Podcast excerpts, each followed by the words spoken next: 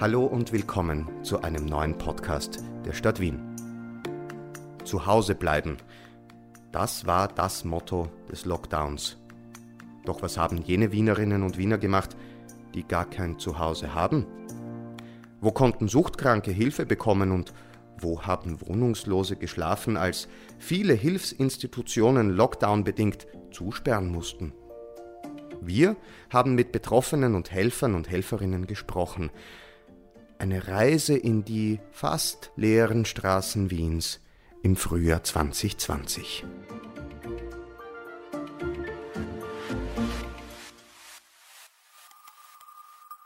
Der Lockdown betraf alle, aber am allermeisten die Wohnungslosen. Wir schlafen in der Nacht unter einem Dach und werden um Punkt 12 oder 3 in der Früh von der Polizei verjagt. Wer hätte gedacht, dass Ausgestoßene noch ausgestoßener sein könnten? Man fühlt sich nicht mehr, man fühlt sich nicht mehr als ich oder als Person.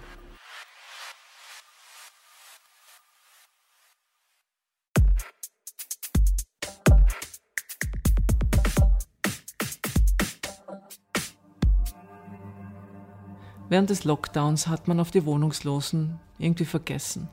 Jeder war mit seinen eigenen Problemen beschäftigt, denn davon gab es ja genug. Die Leute sind von einem Schlag auf den anderen isoliert worden, noch größer isoliert gewesen, haben gar keinen Kontakt mehr zu anderen gehabt. Fiona Rutschko ist Künstlerin und organisiert seit zwei Jahren ehrenamtlich jeden Mittwoch ein Frühstück für Obdachlose im Esterhazy-Park die Mundpropaganda hat überhaupt nicht mehr funktioniert untereinander, die ganz, ganz ein wesentliches Element im Milieu ist. Vor allem über Mundpropaganda erfährt man, wo man Hilfe bekommen kann. Und einer hat auch gesagt, ich bin froh, dass es euch gibt, weil es ist das einzige Ort, wo wir noch einander treffen können. Naja, das äh, war natürlich ein Problem für, für Leute, die kein Zuhause haben. Ja. Peter ist 65 Jahre alt und gehört seit einigen Monaten zum Team von FIP, Frühstück im Park. Seit vier Jahren ist er selbst obdachlos. Er war schon über 60 Jahre alt, als er das erste Mal überlegen musste, wo er die Nacht verbringen sollte. Ich habe mir gedacht, jetzt wo, wo kann ich übernachten, wo kann ich über Nacht bleiben? Und äh, das war damals noch möglich am, am, Hauptbahnhof, da war noch 24 Stunden offen. Und dann erst in weiterer Folge, ich glaube nach zwei Jahren dann, wurde ihm, äh, um, um 1.30 Uhr zugesperrt bis 4 Uhr. Da musste man halt dann schauen, dass man woanders bleiben kann in dieser Zeit. Vor allem Bahnhöfe gelten als Hotspots für Wohnungslose. Das ist eigentlich ein Cold Spot aus meiner Sicht äh, weil was zeigt uns denn eine U-Bahn-Station, wo viele Menschen stehen, die von Armut und Wohnungslosigkeit betroffen sind, soziale Kälte? Roland Reithofer von der Suchthilfe Wien. Es ist ein Coldspot. Da sehen wir die soziale Kälte, die einem als Kind passieren kann. Da sehen wir die soziale Kälte, die einem durch Armut widerfährt. Also ich verstehe das Hot nicht. Es ist für mich eher, ich empfinde das als Cold. Das ist eine soziale Kälte, wo wir eigentlich versuchen, unsere gesellschaftliche Solidarität, unsere Wärme hinzubringen. Ja, manchmal hat man den Schlafplatz gefunden, manchmal hat man müssen dann aufbleiben, wach bleiben. In, in, in der Gruft schlafen möchte ich eigentlich nicht, da wollte ich nicht damals. Äh, war, was man zumindest gehört hat, war das also nicht so, so einfach mit den anderen Mitbewohnern dort. Und daher war mir das lieber, wenn ich für mich alleine war. Durch einen Burnout verlor der ehemalige Beamte sein Zuhause. Genau, ja, kann man sagen. Ja, ja, ja. Mhm. Dadurch dann der, der, Wohnungsverlust und dadurch ist das Ganze dann immer weiter abgesagt. Und da war ich dann so ziemlich, ziemlich schon am, am Boden, ziemlich down gewesen. Rechnungen bleiben liegen. Man weiß, dass die Zahlungen nicht aufgeschoben werden sollten. Und hat aber nicht die Kraft dazu. Ja. Man schiebt es vor sich her und, und, und uh, denkt dann wieder, man hat eh keine Chance, man kommt eh da nicht mehr raus.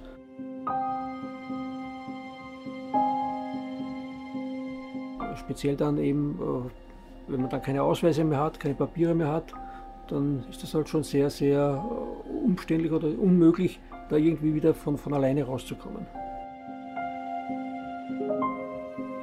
Man hat dann eigentlich keine, keine Zukunftsperspektive mehr. Viele Menschen mit Suchtproblemen litten doppelt unter dem Lockdown.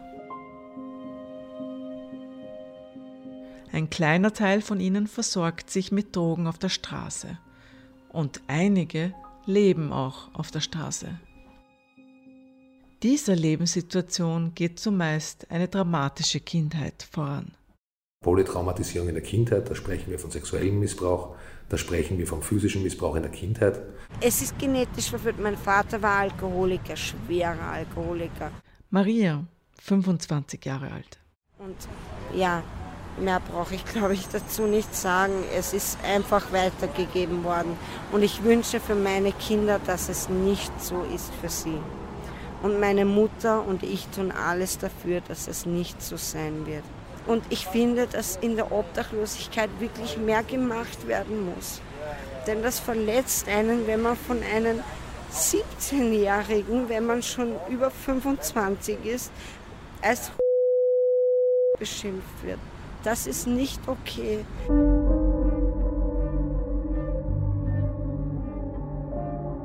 Peter war ein paar Wochen vor dem Lockdown beim Frühstück im Park aufgetaucht. Du bist sehr spät gekommen, total wie einige, die wirklich bedürftig sind und auf der Straße sind. Ja. Die zeichnet alle aus, dass sie extrem bescheiden sind, schüchtern und auch nicht äh, sich mehr mitnehmen, als sie tragen können oder brauchen. Ja? Und die Leute kommen oft erst später aus was für Gründen auch immer.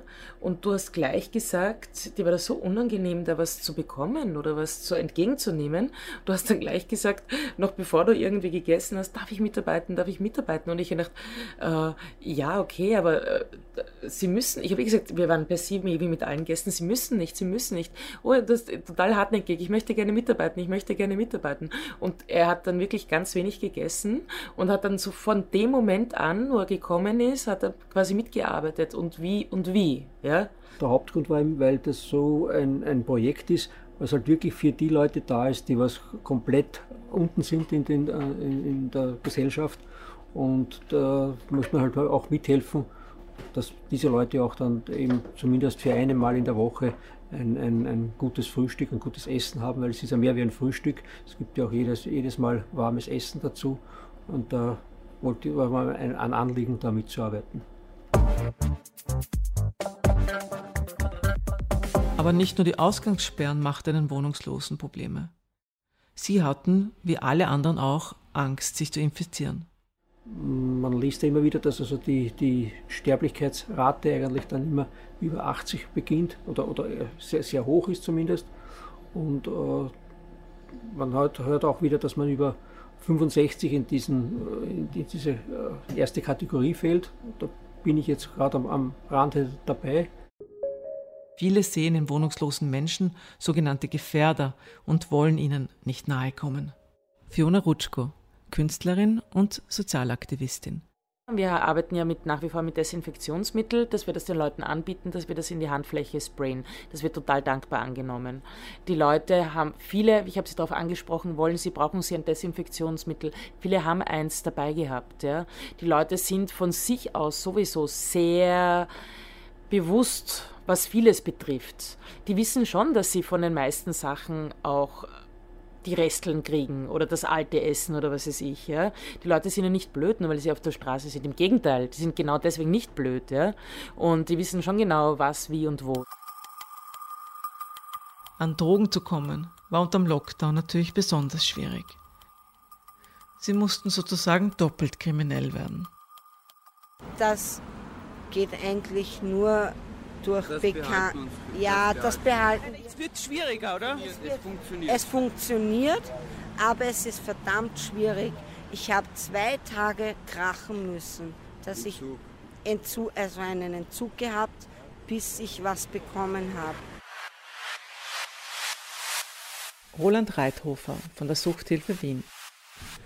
Nun, wenn man im öffentlichen Raum ist, ich mache jetzt ein Bild, bin jetzt bin der Roland, ich bin obdachlos und suchkrank und ich halte mich äh, bei einer U-Bahn-Station auf. Da, da sind Menschen, da kenne ich Leute, da bin ich nicht allein. Und Menschen gehen an mir vorbei. Mit mir redet keiner. Aber der Erste schaut mich an und denkt sich, ma so arm, so arm. der redet nicht mit mir, aber ich spüre das. Der nächste kommt vorbei, macht einen Bogen um drei Meter, weil er sich denkt, oder die nächste, weil sie sich denkt, oh Gott, ich weiß ja nicht, ein bisschen unheimlich. Und dann kommt jemand vorbei, der sich denkt, Sorgsindel, ich kann alle da schossen, am liebsten möchte ich Arm dran. Und die sagen alle nichts, aber das spürt man permanent. Und das nennt sich Beschämung und Stigmatisierung, was da passiert. Und das ist etwas, was schon ohne Corona wahnsinnig anstrengend für die Menschen ist. Denn sie werden permanent von Leuten beschämt, auch wenn man nichts sagt. Das ist spürbar. Wir sind soziale Wesen, wir spüren, wie Leute mit einem umgehen. Und auf Beschämung und Stigmatisierung hat man natürlich Reaktionen. Manche werden autoaggressiv, nehmen mehr Drogen, manche werden unhöflich, um sich zu wehren. Es gibt da sehr unterschiedliche Muster. Und das ist auch einer der großen Dinge, wo wir versuchen, etwas dagegen zu tun, gegen diese Beschämung und gegen diese Stigmatisierung, weil die Krankheiten schlimmer macht. Man weiß übrigens aus wissenschaftlichen Studien, dass äh, Menschen, die beschämt werden, also Schamsituationen, das Leben um durchschnittlich zehn Jahre verkürzt. Das, das frisst man hinein, das macht Krankheiten, da entwickelt man Suchterkrankungen etc. Und jetzt kommen wir zu Corona. Jetzt steht man an derselben U-Bahn-Station und weniger Leute sind da.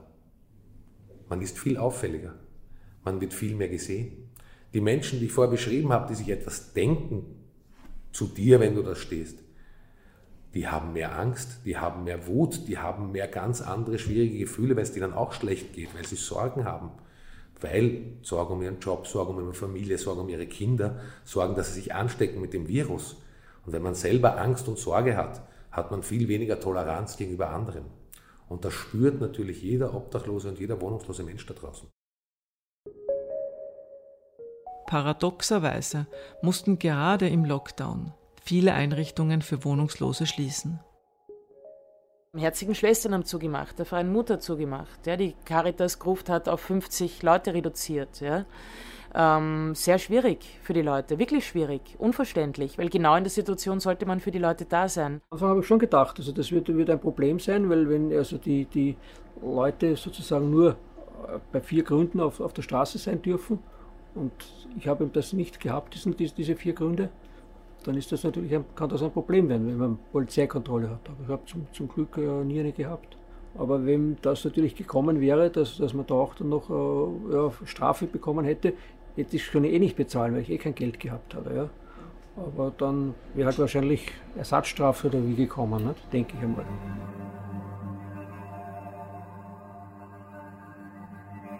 Fiona aber wollte weiter für die Menschen da sein. Aber helfen war plötzlich strafbar. Fiona Rutschko, Künstlerin und Organisatorin von FIP, Frühstück im Park es war ja dann so auf einmal nur noch gewisse Gründe, warum man auf die Straße dürf, durfte, ja. Und da war eben ein Grund, an dem habe ich mich gehalten, der war, um anderen Leuten zu helfen. Ich dachte, okay, das lasse ich mir nicht nehmen. Mir hat das wirklich wehgetan im Herzen, wie ich gesehen habe, dass unsere Stammgäste, die haben mich nicht gesehen, weil die waren nur beschäftigt, die sind herumgeirrt, weil ich wohne da in dem drei, in dem Eck wo die ganzen Institutionen sind und teilweise auch Essensausgaben. Und die haben eine nach der anderen hat geschlossen oder hat die Spielregeln verkleinert. Ich habe gerade mit jemandem telefoniert äh, vom Neunerhaus. Sie hat gesagt, ja, die Leute sind teilweise vor Hunger im Wartezimmer beim Arzt, sind umgefallen, ja, weil sie so Hunger gehabt haben, ja. Die haben dann auch Notbetrieb gemacht und das Café geöffnet, ja. Und wir haben auch gedacht, wir müssen jetzt und wir wollen jetzt für die Leute da sein.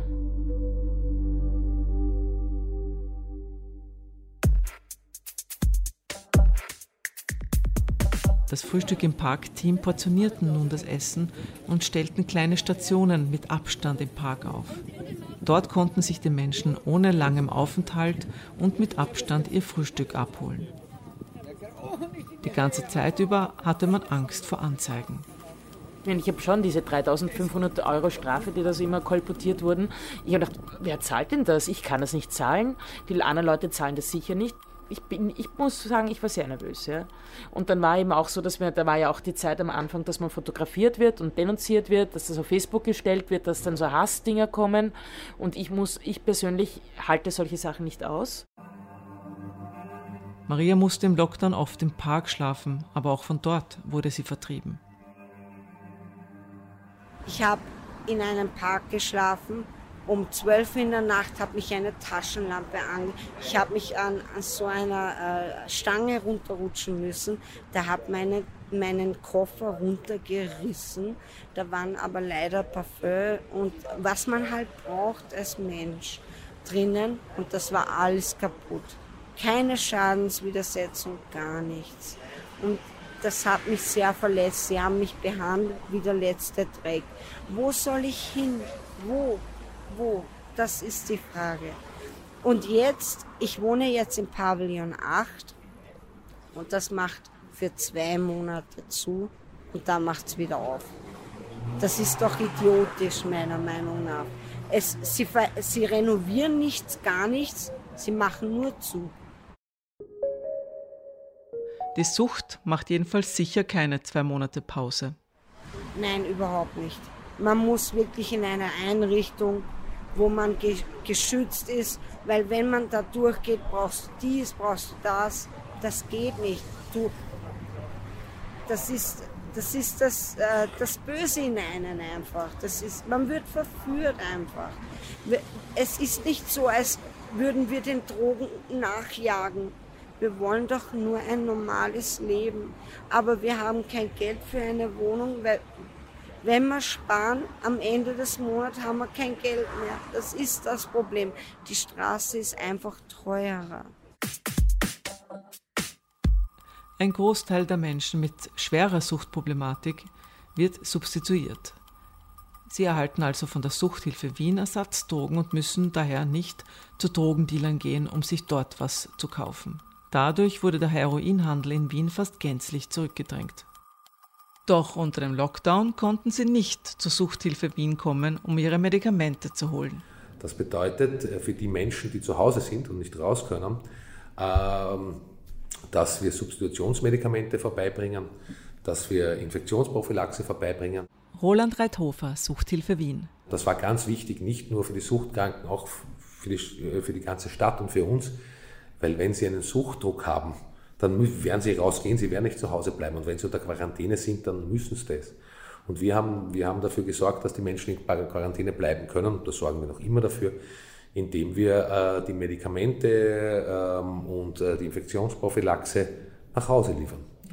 Ähm, und natürlich auch mit einem Gespräch etc., dass wir dafür sorgen, dass die Menschen versorgt sind.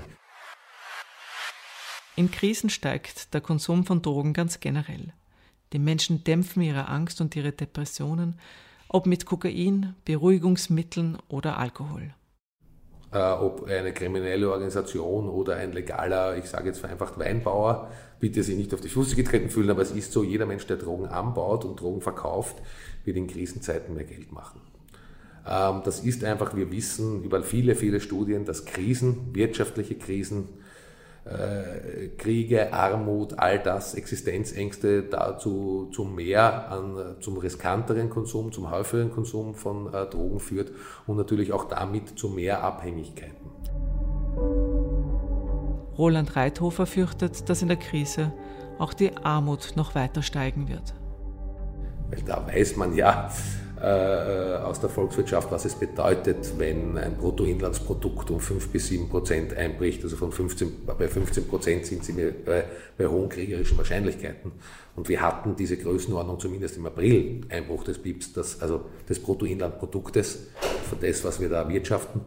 Und ähm, man muss schauen, wie sich das hält. Aber wenn wir davon ausgehen, dass da ein Teil unserer Wirtschaft, dass das weniger wird, dann gibt es eins, was sofort mehr wird, nämlich das ist Armut ähm, mit all ihren Folgen. Von Sucht, von Verelendung und, und, und. Und da gilt es halt, und das ist nicht nur die Suchthilfe, sondern gilt es gesamtgesellschaftlich mit der Solidarität äh, entgegenzuwirken und zu tun. Solidarität wird beim Frühstück im Park wirklich gelebt. Jedes Mal ist wie ein kleines Happening. Die Menütafeln sehen aus wie bei einem normalen Wirtshaus. Oft gibt es Live-Musik, Immer gibt es viele Gespräche und Toast. Warum soll jetzt auch Arbeit, ein Arbeits- oder ein Lagerraum, warum soll das eine Ästhetik haben, die nicht schön ist?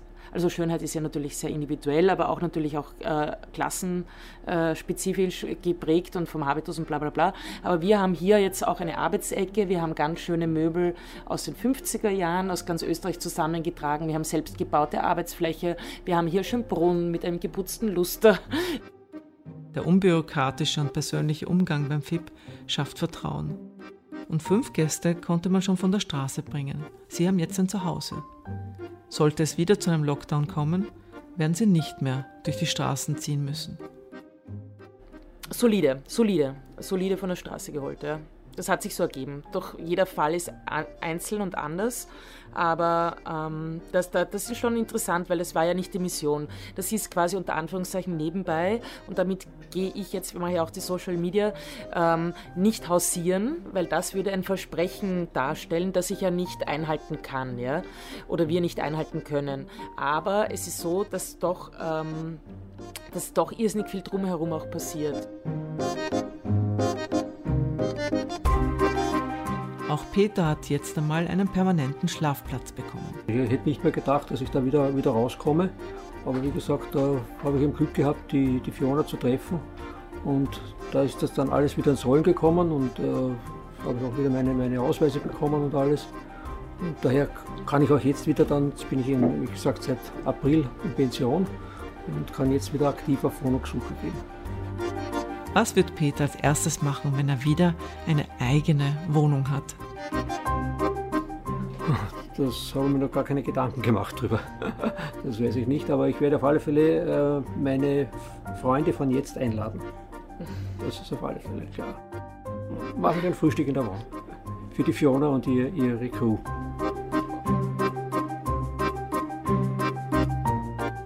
Ich wünsche mir nur, dass der Staat ein bisschen besser auf Obdachlose schaut.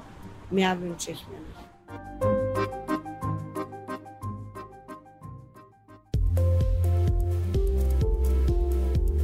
Das war ein weiterer Podcast der Stadt Wien. Ihr hörtet einen Beitrag gestaltet von Patrice Fuchs. Die Stadt Wien hat reagiert und für Obdachlose in diesem Sommer zusätzliche niederschwellige Unterkünfte geschaffen.